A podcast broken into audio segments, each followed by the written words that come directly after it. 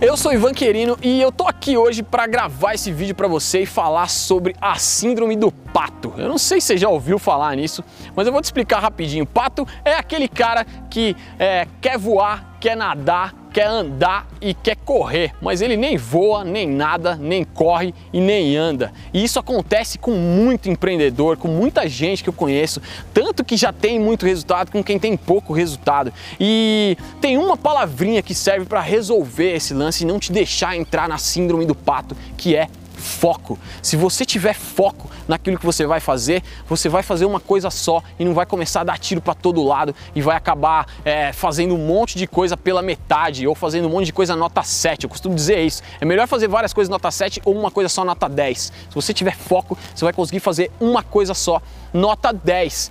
E é muito comum, é, principalmente quando a gente está começando no empreendedorismo, a gente perder o foco. É muito fácil a gente perder o foco, porque é, a gente quer ter resultado rápido e a gente começa a aprender coisas novas e a gente quer aplicar tudo que a gente aprende, a gente começa a ter ideia pra caramba, a gente começa a ter vários insights e querer fazer várias coisas, começa a enxergar oportunidade em vários cantos diferentes, a gente quer é, atuar em todos os lados ao mesmo tempo. E isso é o grande problema, é, apesar de parecer que é a solução, né? Ah, vou fazer várias coisas e várias coisas vão me dar dinheiro, vão me dar resultado, enfim, é um grande problema, se a gente não tiver foco, a gente não consegue fazer nada direito. E qual que é a solução? Qual que é a dica para você ter foco? E é engraçado porque isso a gente tem desde coisas grandes, né, como empresas grandes, por exemplo, mas com coisas pequenas no dia a dia. Quantas vezes você está aí é, trabalhando, fazendo uma coisa que você precisa de concentração e aí toca seu WhatsApp, toca seu Facebook e você tem que olhar e você perde o foco naquilo que você estava fazendo e tem que ir no WhatsApp, tem que ir no Facebook para ver quem é que está te chamando e aquilo te desvia totalmente do foco, você tem que começar tudo de novo do zero.